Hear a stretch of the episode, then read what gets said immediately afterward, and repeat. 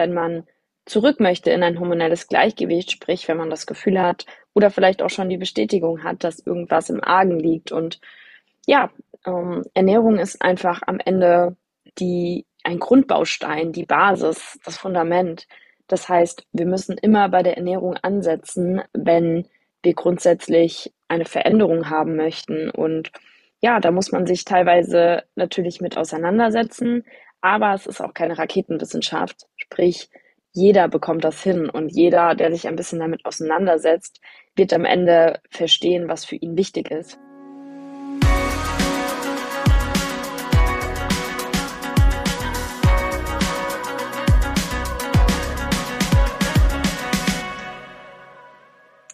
Hallo, meine Lieben, ein herzliches Willkommen bei einer neuen Folge von Generation Pille.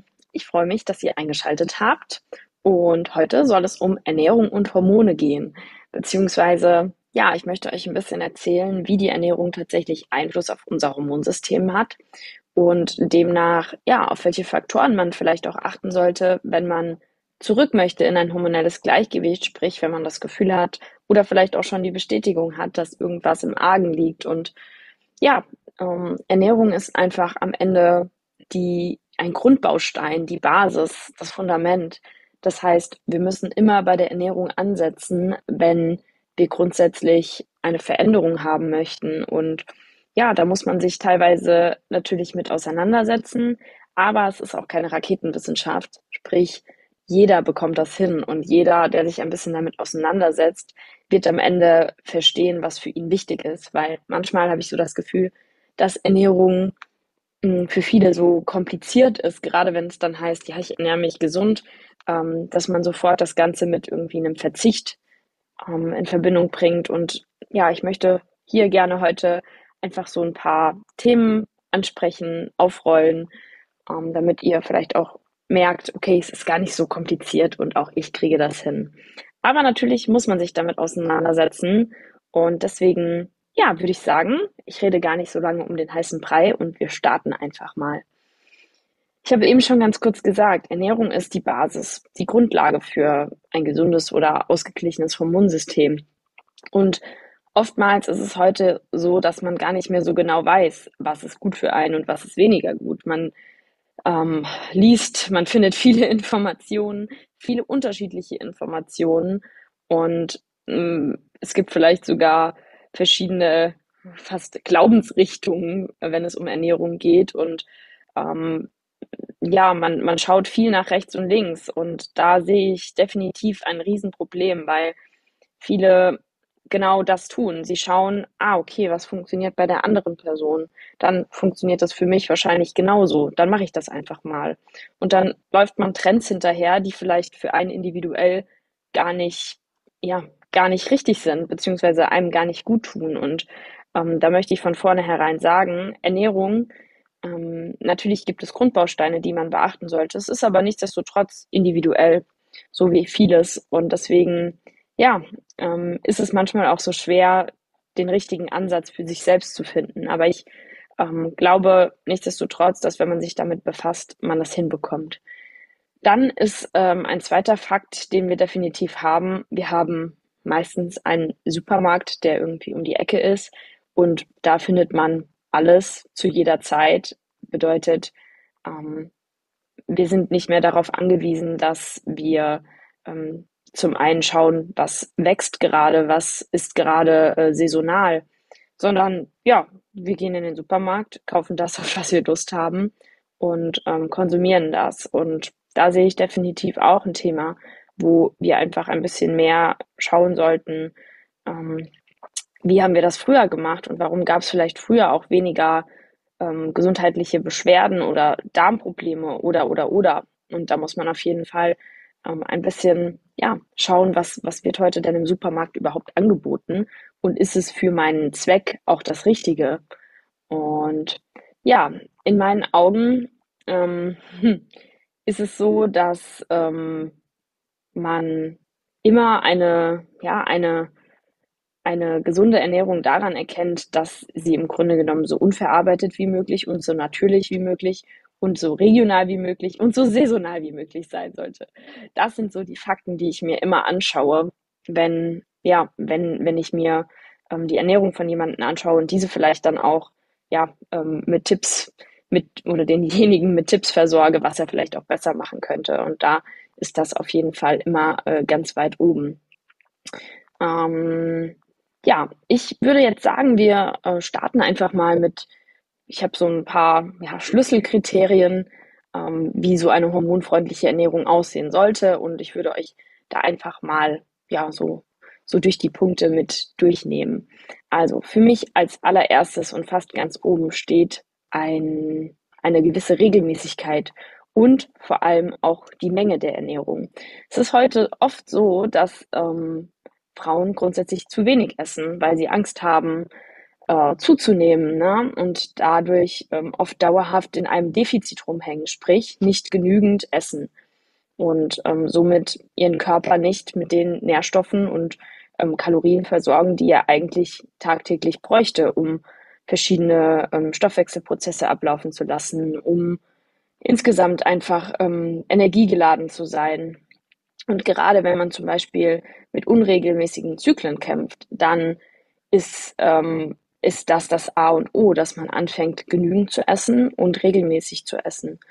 Und da kann man auf jeden Fall ähm, darunter zählen das Frühstück, weil auch hier haben wir ähm, so ein bisschen einen, einen kleinen Trend, den viele vielleicht schon mal ausprobiert haben, das Intervallfasten. Ähm, ich persönlich empfehle immer, morgens zu frühstücken und seinen Tag auch ähm, so zu starten, dass der Körper auch weiß, er wird morgens direkt versorgt. Weil gerade wenn wir ähm, zu lange Essenspausen haben, ähm, wir im Grunde genommen ja ähm, den Körper nicht genügend versorgen, haben wir auch automatisch oft ein hohes Stressniveau.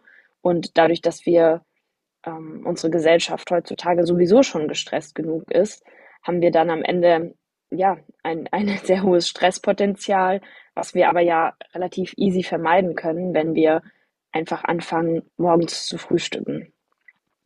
Grundsätzlich ähm, vielleicht auch nochmal hier, ich bin eigentlich fast eine Gegnerin von strengen Diäten oder ähnlichem, weil ich das Gefühl habe, dass es einfach nicht langfristig und nachhaltig ist und Frauen oft in wie in so einer Diätabwärtsspirale kommen. Sie essen weniger, ähm, sie rutschen von einem Ernährungstrend in den nächsten. Und anstatt in sich wirklich reinzuhören und zu schauen, okay, was brauche ich wirklich? Was schenkt meinem Körper eigentlich Energie? Ähm, werden, wird, wird im Grunde genommen nur einem Trend hinterhergejagt. Und ähm, das ist für mich einfach ein extrem wichtiger Faktor, dass man denkt, okay, ähm, ich höre jetzt wirklich in mich rein und schaue, was mir gut tut. Und ähm, da sehe ich auch einen Punkt, den ich hier auch gerne nochmal droppen möchte.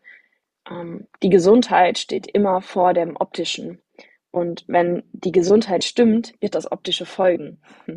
Bedeutet, wenn man ähm, gesund ist, ähm, leistungsfähig ist, Energie hat, dann strahlt man das auch automatisch ähm, ja nach außen aus und man merkt einen Unterschied. Und ähm, da würde ich liebend gerne jede Frau schütteln, die irgendwie ständig an sich rummäkelt oder ähnliches, weil wenn, wenn die Gesundheit nicht, nicht im Lot ist ne, und wir da irgendwie ein Thema haben, dann sollte das der wirkliche Fokus sein und nicht ähm, zuerst irgendwie eine Abnehmstrategie verfolgen und am Ende ähm, schießen wir uns damit noch mehr in, in eine Stresssituation, die der Körper dann am Ende vielleicht nicht mehr ähm, bewältigen kann.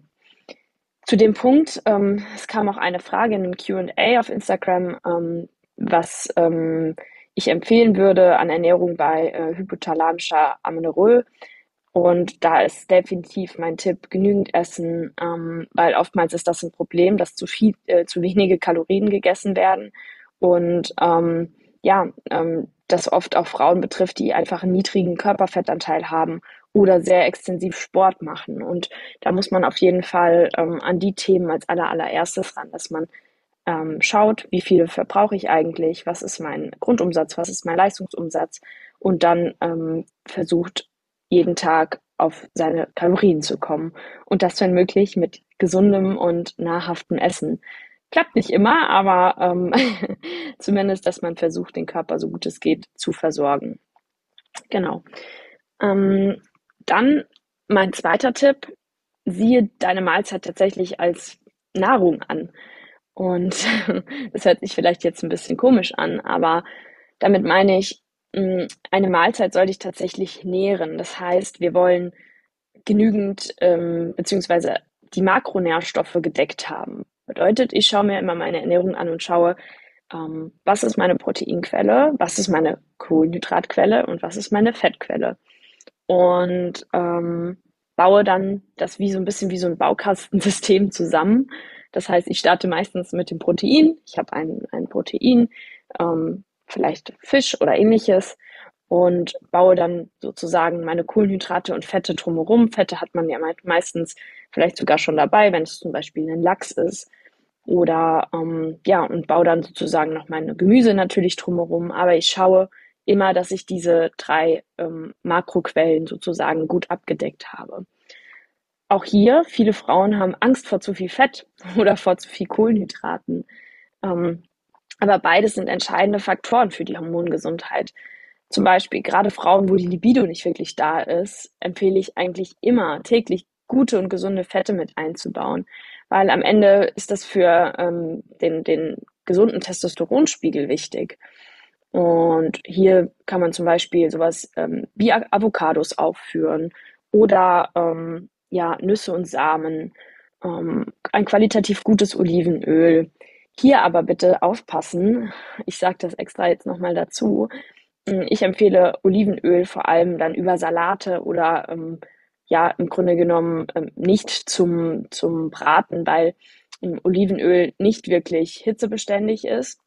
Bedeutet, dass eigentlich wir die Nährstoffe verlieren und ähm, die gesunden, gesunden Bestandteile, die wir im Olivenöl haben, mit, mit dem Braten sozusagen tatsächlich verbraten.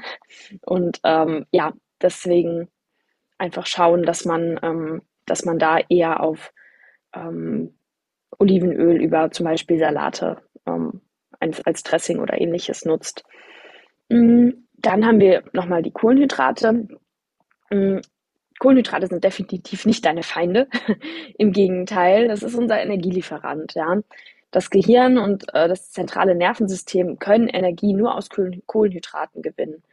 Und da ist es wichtig, dass wir ähm, im Grunde genommen weg von Low Carb und ähm, ähnlichem gehen, sondern wirklich darauf schauen, dass wir ähm, qualitativ gute Quellen nutzen und diese ähm, tatsächlich für uns auch ähm, ja, über den Tag verteilt richtig einsetzen. Ich zum Beispiel empfehle eher mittags mäßig Kohlenhydrate zu essen und zum Abend hin ein bisschen mehr Kohlenhydrate zu essen, um einfach ähm, am Abend zum einen ja, ähm, den Körper auch so ein bisschen runterzufahren und über den Tag natürlich äh, das Energieniveau oben zu halten.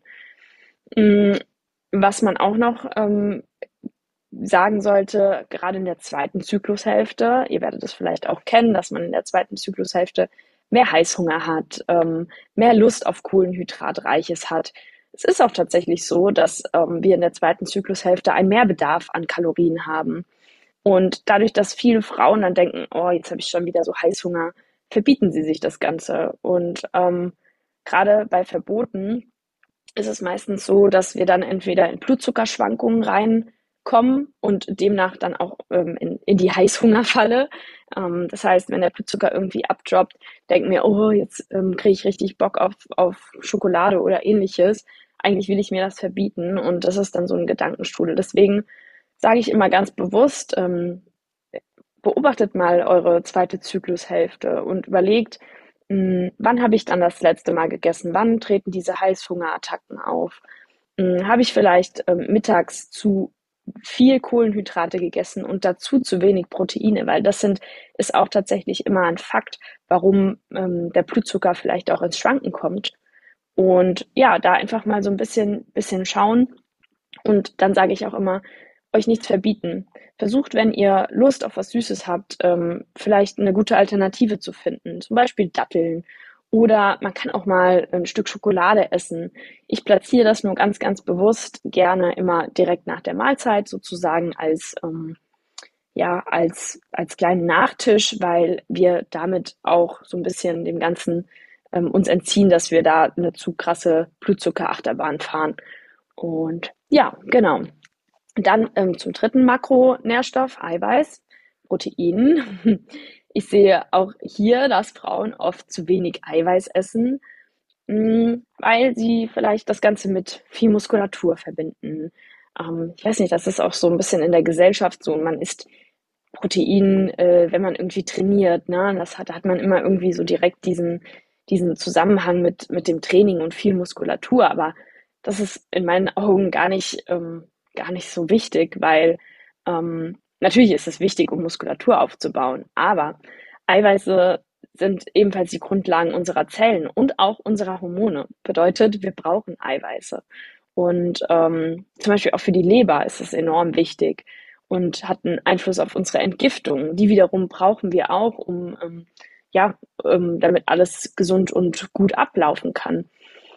Und dazu, ich hatte es eben schon mal ganz kurz bei den Kohlenhydraten gesagt, Blutzucker, äh, Blutzucker, genau. Eiweiß ist Blutzucker stabilisierend, was wiederum auch einen direkten Einfluss auf unser Hormonsystem hat, ja, weil haben wir zu starke Blutzuckerschwankungen, fährt der Blutzucker Achterbahn, ist der Körper in einem, in einem Stresszustand. Das heißt, wir haben es hier mit einer vermehrten Ausschüttung an Cortisol zu, zu, ähm, zu tun. Und um das zu vermeiden, würde ich auf jeden Fall sagen, baut euch immer eine Eiweißquelle in jede Mahlzeit ein und da könnt ihr auf jeden Fall schon super, super viel regulieren. Und man darf dieses Thema nicht unterschätzen, dass ähm, gerade Blutzuckerschwankungen einfach eine, ein enormer Stressor sein können. Und da, ähm, ja, versucht, versucht das vielleicht mal wie als, wie, wie so ein Baukastensystem zu sehen, ähm, Proteine, Kohlenhydrate, Fette und eure Mahlzeiten tatsächlich so zusammenzubauen. Mm, genau, das, ähm, ja, hier habe ich jetzt nochmal ähm, ganz kurz auch den Hinweis vielleicht nochmal äh, für die Mengen.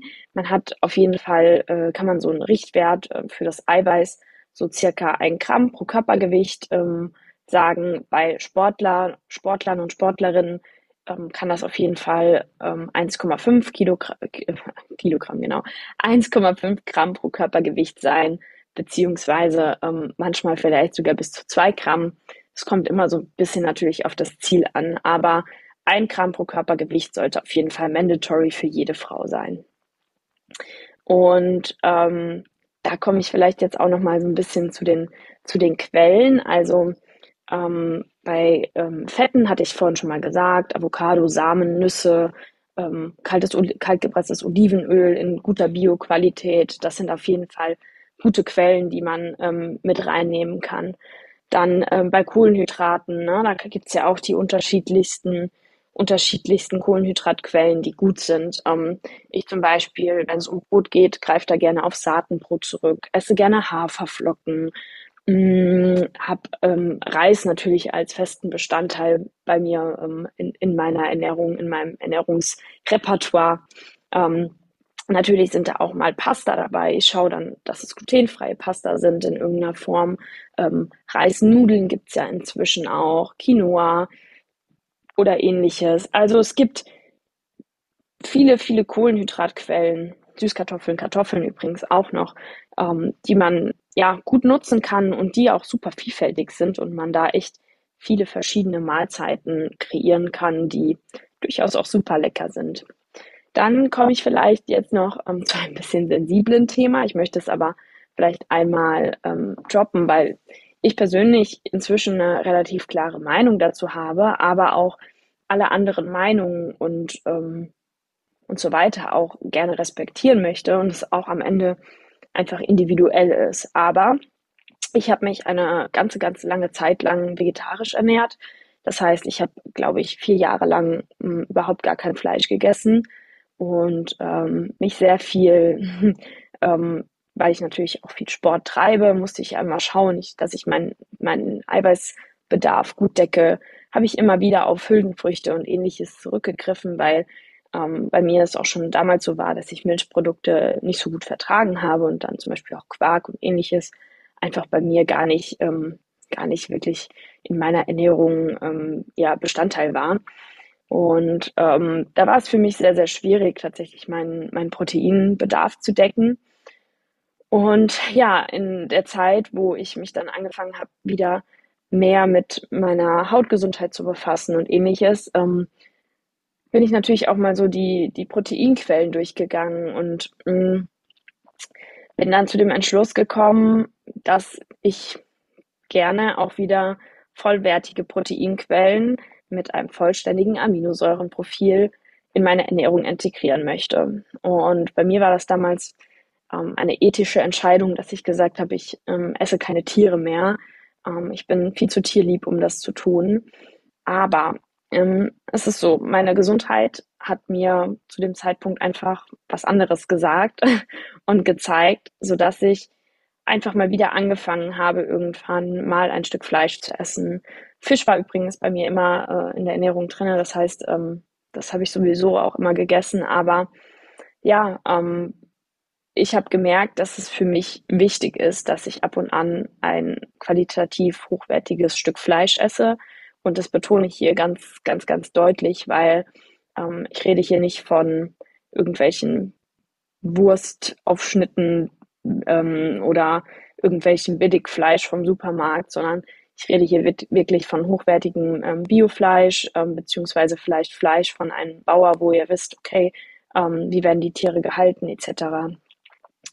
Ähm, deswegen sind die Quellen, die ich auch tatsächlich empfehle, hochwertiges Fleisch, Fisch aus Wildfang, der auch zertifiziert ist. Bitte hier keine Fischkonservendosen oder ähnliches verwenden. Ähm, Bio-Eier bei guter Verträglichkeit, genauso wie Ziegen- oder Schafsmilchprodukte. Ähm, Hülsenfrüchte ähm, sehe ich nach wie vor auch ähm, als Quelle an. Allerdings muss man hier einfach auch auf die gute Verträglichkeit achten. Ich zum Beispiel war immer aufgebläht nach, ähm, nach dem Verzehr von Hülsenfrüchten. Bedeutet, wenn ich schon früher in meinen Körper reingehört hätte, hätte ich auch gewusst, okay, ein tägliches, äh, täglicher Verzehr von irgendwie Kidneybohnen und ähm, Kichererbsen etc. tut meinem Körper einfach gar nicht gut. Und das liegt tatsächlich daran, dass ähm, Hülsenfrüchte per se mehr Antinährstoffe haben und das einfach für den Darm ein Thema sein kann. Und der Darm, ihr wisst es, ähm, hat einfach auch eine direkte Korrelation zu der Haut, Hautgesundheit. Das heißt, wenn beim Darm irgendwas nicht in Ordnung ist, kann das einfach auch negative Auswirkungen haben. Bei mir war es dann so, dass ich einfach ja ähm, ein Akne-Thema hatte beziehungsweise sehr unreine Haut und ähm, ja da einfach dann ähm, meinen Hülsenfrüchtekonsum deutlich zurückgefahren habe und versuche ja inzwischen das wirklich nur so in Ausnahmefällen einzustreuen. Mm, bei einer rein vegetarischen oder veganen Ernährung ist es tatsächlich einfach auch schwieriger, auf ähm, sein Eiweiß zu kommen. Ich habe es eben schon mal ganz kurz angedeutet.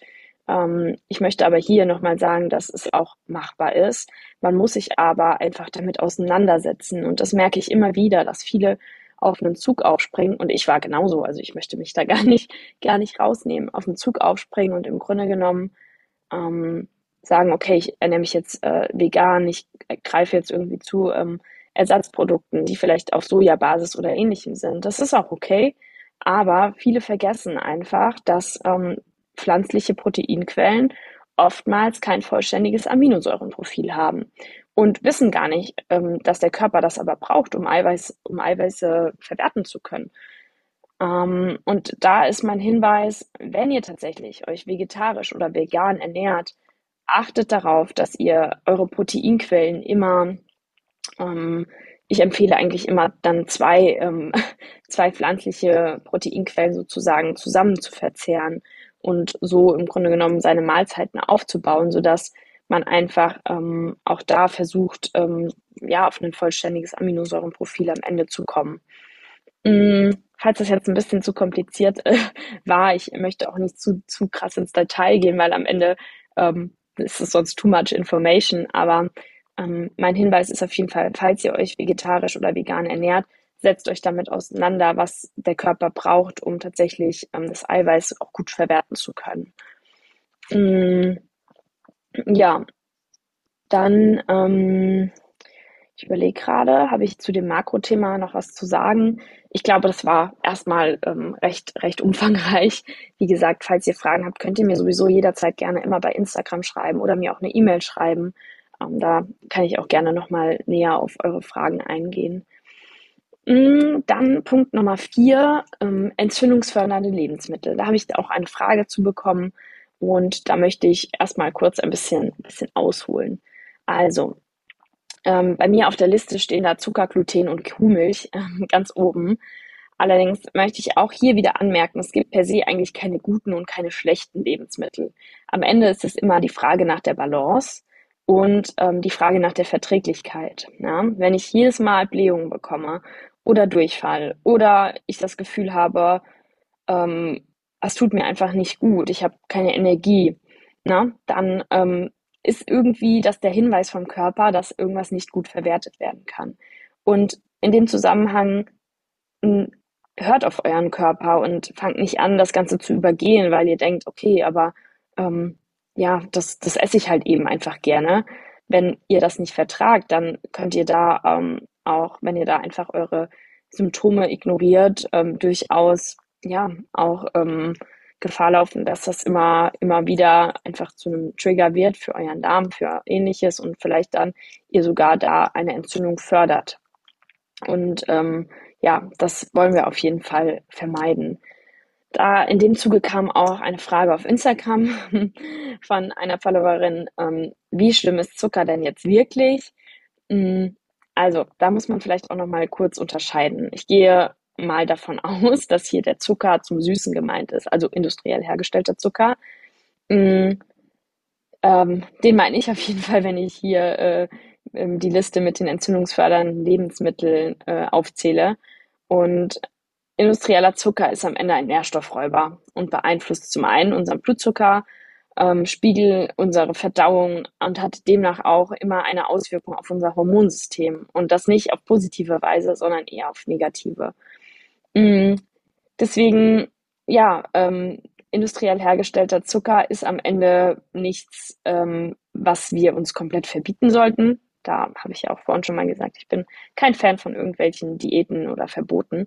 Aber ich schaue doch sehr darauf, sehr, sehr darauf, dass sich das in Maßen hält. Und ich würde auch jedem raten, mal durch, durch den Supermarkt zu gehen und die Produkte, die man so jeden Tag irgendwie in den Einkaufswagen legt, mal zu screenen und mal zu schauen, wie viel Zucker doch in dem ein oder anderen Lebensmittel versteckt ist, äh, wo wir gar nicht mit gerechnet hätten, dass da Zucker drin ist. Ne?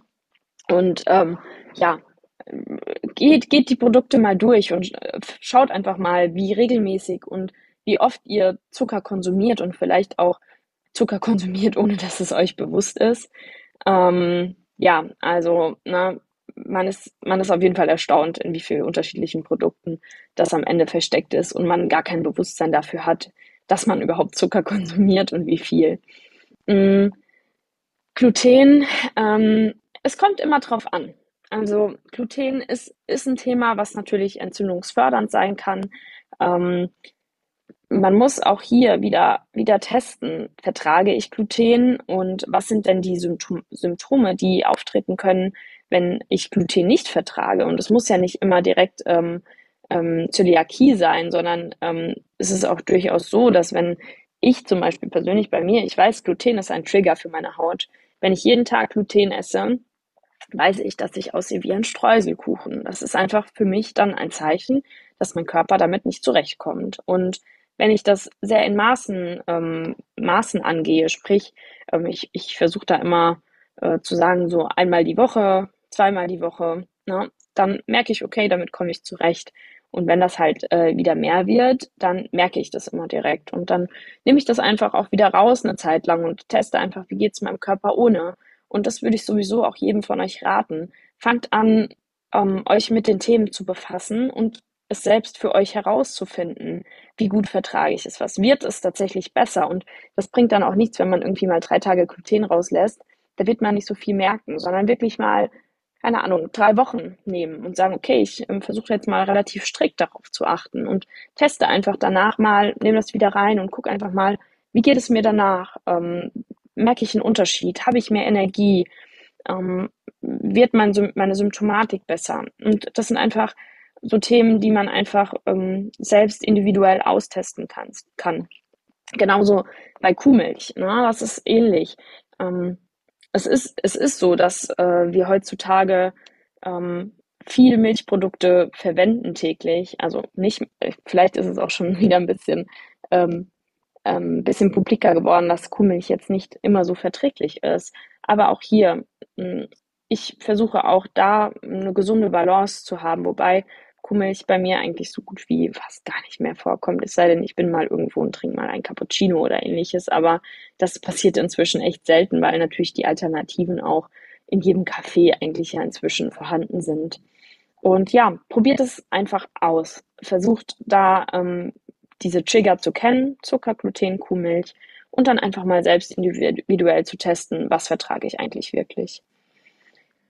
Dann ein Punkt, der mir auch auf jeden Fall sehr am Herzen liegt. Unverarbeitet essen, beziehungsweise kochen, frisch kochen. Es ist nun mal so, dass wir heutzutage einfach krasse Möglichkeiten haben. Wir gehen in den Supermarkt ähm, und haben irgendwelche Fertigprodukte, die wir nur noch schnell, schnell irgendwie warm machen müssen. Und das ähm, ja, ist so ein bisschen ein Thema. Man hat ähm, gefühlt im Alltag Dauerstress, gefühlt eine Dauerhektik. Man muss immer von A nach B man ist unter Zeitdruck und man greift leicht, leichter einfach dann zu Fertigprodukten. Ne? Das passt dann irgendwie gut rein. Man, ähm, ja, man, man versucht dann einfach, sich da zu entlasten. Aber mh, mm, ich bin der Meinung, dass hochverarbeitete Lebensmittel am Ende Energieräuber sind, auch wenn das vielleicht erstmal zeiterschwinglicher erscheint, aber wenn sie irgendwie meine Konzentrationsfähigkeit beeinflussen, wenn sie mich müde machen, wenn ich das Gefühl habe, ich bin aufgebläht oder ich vertrage irgendwas nicht so, ne? Dann ist das ein Zeichen für mich, dass irgendwas nicht so, nicht so gut läuft. Und ähm, das ist ganz interessant. Da habe ich sogar eine Studie drüber gefunden letztens, ähm, wo an Tieren getestet wurde, ähm, was passiert, wenn sie mit hochverarbeiteten Lebensmitteln gefüttert werden. Und ähm, da kam tatsächlich auch raus, dass ähm, das Immunsystem im Grunde genommen so reagiert, als ähm, ähm, oder ähnlich reagiert, als würden sie eine bakterielle Infektion haben. Und da muss man sich halt schon fragen, ähm, der Körper kann, kann vielleicht damit gar nicht richtig was anfangen. Und ähm, am Ende ist es dann für mich das, das Zeichen auch, dass, äh, dass, dass es nicht das Richtige ist, weil wir gehen nochmal zurück. Der Zweck ähm, unseres Essens, unserer Mahlzeiten ist am Ende unseren Körper zu nähren. Also ihn mit Nährstoffen zu versorgen und ihn nicht zu belasten. Na, und da muss man einfach, ähm, einfach genau schauen, weil auch ähm, das Thema Aroma, Arom, Aromen, äh, Haltbarmacher, Farbstoffe, das sind ja auch so Themen, die wir, ähm, die heutzutage einfach normal sind, aber ähm, das gar nicht, äh, gar nicht so wirklich für den Körper verwertbar ist. Und da muss man einfach back to the, back to the basics gehen und schauen, hm, was ist unverarbeitet, was kann ich gut ähm, jeden Tag essen, ohne dass, ähm, was vielleicht auch schnell geht, ne? Das muss ich ja gar nicht irgendwie voneinander, ähm, voneinander trennen. Das heißt, man kann auch unverarbeitete Lebensmittel ähm, täglich gut in seinen Alltag integrieren, ohne jetzt irgendwie zwei Stunden am Tag in der Küche stehen zu müssen. Es ist halt immer ein bisschen, man muss seine Mahlzeiten finden die man gut zubereiten kann, schnell zubereiten kann. Und ich sage mal, man muss sich so ein kleines Repertoire aufbauen und am Ende dann ähm, einfach auch die Vorbereitungszeit so ein bisschen mit reinnehmen. Und wenn man gut vorbereitet ist, greift man auch ähm, weniger zu, zu äh, verarbeiteten Lebensmitteln. Also, deswegen der Hinweis, kocht regelmäßig, kocht frisch, nutzt verschiedene Gemüsesorten, auch Kräuter. Ähm, und man merkt ja auch wirklich, dass es am Ende auch besser schmeckt und dazu noch einen positiven ähm, Output auf das Hormonsystem und auf ähm, ja, den, das Körpergefühl hat. Und das ist auf jeden Fall am Ende das A und O. Mhm, genauso wie präbiotische Lebensmittel und Ballaststoffe hier noch reingehören. Das darf ich natürlich nicht vergessen, weil ähm, wir wissen, der Darm und äh, die Hormongesundheit, die zwei hängen, hängen sehr nah beieinander. Deswegen ist es einfach ähm, ein essentiell wichtiger Baustein, dass wir hier genügend Ballaststoffe und präbiotische Lebensmittel ähm, mit einbauen. Und ja, das heißt übrigens auch nicht, dass man nicht mal eine Pizza essen darf oder ähnliches, sondern es ist am Ende alles ähm, die Frage nach der Balance. Genau, dann, ähm, was da noch ganz gut reinspielt, und ähm, das ist für mich der Punkt 6, ist die Qualität, weil ich hatte das ganz am Anfang schon mal gesagt, ähm, regional, saisonal und biologisch. Das sind so für mich die Kriterien, nach denen ich entscheide, ob ein Produkt im Einkaufskorb landet oder nicht. Mm, und es muss nicht immer die Biozertifizierung sein, aber ähm, was die Pestizidbelastung anbetrifft, ist es einfach meistens die bessere Wahl. Heutzutage kann man eigentlich gar nicht mehr den Kontakt mit Schadstoffen, Pestiziden oder auch Herbiziden vermeiden. Aber ja, man sollte es zumindest so gut es geht vermeiden. Und ich sage immer, was nicht reinkommt, muss am Ende auch nicht entgiftet werden und kann somit auch keinen Einfluss auf meine Gesundheit nehmen. So, ne? Und ähm, da äh, rate ich auf jeden Fall jedem darauf zu achten, einfach qualitativ gut einzukaufen. Und ja, gerade so Schadstoffe und Umweltgifte ähm, sind Faktoren, die definitiv einen negativen Impact auf unser endokrines System haben. Und deswegen kann ich es nur jedem, jedem ans Herz legen, darauf zu achten und zum Beispiel auch ähm, Gemüse und Obst richtig abzuwaschen. Und da kann man zum Beispiel Natron oder Apfelessig ganz gut dazu nehmen, um einfach ähm, zu versuchen, dass so gut es geht, ähm, ja, abzuwaschen und somit dann natürlich auch die, ähm, ähm, die Aufnahme zu, ja, zu mini minimalisieren, sagt man das so? Ja, vielleicht. um, ähm, genau, genauso wie wir hier, wenn wir bei Qualität sind, vielleicht auch nochmal auf die Qualität, Qualität der Eiweißquellen zurückkommen. Ich hatte es vorhin schon mal kurz gesagt, qualitativ und hochwertiges Fleisch beziehungsweise ähm, auch Fisch ähm, sind einfach, das, das kaufe ich ausschließlich in Bioqualität oder von eben einem Bauern, wo ich genau weiß, ähm, wie hält er seine Tiere und ähm, wie füttert er vor allem seine Tiere. Ne? Weil gerade ähm, werden, gerade in der Massentierhaltung werden Tiere extrem mit Schmerzmitteln zugepumpt. Ähm, die bekommen qualitativ schlechtes Futter, vielleicht sogar viel Soja. Und am Ende das, was das Tier bekommen hat und gefüttert bekommen hat, landet in gewisser Form ja auch dann auf dem Teller. Und ähm, da gilt einfach Qualität vor Quantität. Es muss nicht jeden Tag Fleisch sein. Ähm, aber wenn man einfach beherzigt, ähm, dass wenn man Fleisch isst, es einfach qualitativ ähm, gut sein muss, dann hat man da auf jeden Fall schon einen gro großen Meilenschritt, ähm, ähm, Meilenschritt gemacht. Und da kommt oft die, das Argument, ja, aber ähm, ich kann mir Bio nicht leisten, das ist schlicht und weg einfach nicht drin, alles wird sowieso teurer. Mhm ich finde, das ist ein bisschen kurzfristig gedacht. Ähm, man muss da am Ende einfach überlegen, was, was, wo setzt man seine Priorität? Und für mich ist es definitiv ähm, qualitativ hochwertige ähm, Ernährung beziehungsweise Mahlzeiten. Und da investiere ich lieber mein Geld da, da rein und ähm, achte auf die Qualität, weil am Ende wenn ich ähm, meine Gesundheit entlaste, dann ist es eine Investition in mich und in meine Gesundheit. Und das ist mir am Ende wichtiger als, ähm, als alles andere. Und das heißt, das ist für mich einfach ja, Prio Number One. Und deswegen, ich, ich persönlich merke auch einfach, dass das macht einfach einen Unterschied. Und ja, deswegen möchte ich das euch hier nochmal so mitgeben. Genau, dann ähm, noch ein, ein wichtiger Hinweis. Ich gebe ja hier viel Informationen. Ähm, ich habe mir das extra als, als Punkt notiert. Ich habe mir so Überschriften gemacht und ich habe hier geschrieben, versuch nicht alles auf einmal umzusetzen. Weil man hört so oft, ähm, man hört irgendwelche Podcasts, man liest irgendwelche Überschriften, man liest ähm, auf Blogs etc. Und man denkt sich, jawohl, das setze ich jetzt alles sofort um. Und ähm, ich möchte dir da auch gar nicht deine Euphorie nehmen. Ähm, es ist natürlich super, alles, was du umsetzt, ähm, ist mega. Aber ich sage immer, versuche alles Step by Step anzugehen und umzusetzen.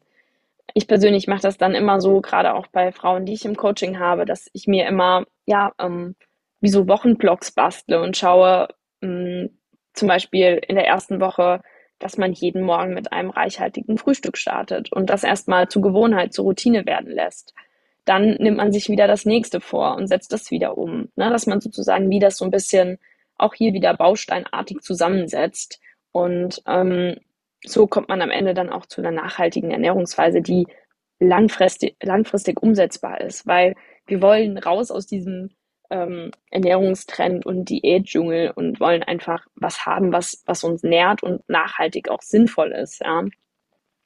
Und ja, das waren auf jeden Fall ähm, mainly meine, meine wichtigsten Punkte, glaube ich, die ich zum Thema Ernährung und ähm, Hormonsystem sagen kann, beziehungsweise das waren so die, die Trigger, die ich mir auf jeden Fall immer anschaue, wenn es um, ähm, um eine Ernährungsumstellung geht. Und wenn man diese Stellschrauben beachtet, hat man echt schon einiges ähm, Gutes für seinen Körper getan. Genau. Und jetzt ähm, würde ich gerne noch so ein paar Fragen, die im Q&A ähm, gekommen sind, die aber jetzt hier nicht so unter diese Punkte gepasst haben, ähm, noch abarbeiten. Also die eine Frage war, kann oder sollte man sich zyklusabhängig ernähren? Hm. Ich persönlich finde, es gibt ähm, Wichtigeres. Was möchte ich damit sagen?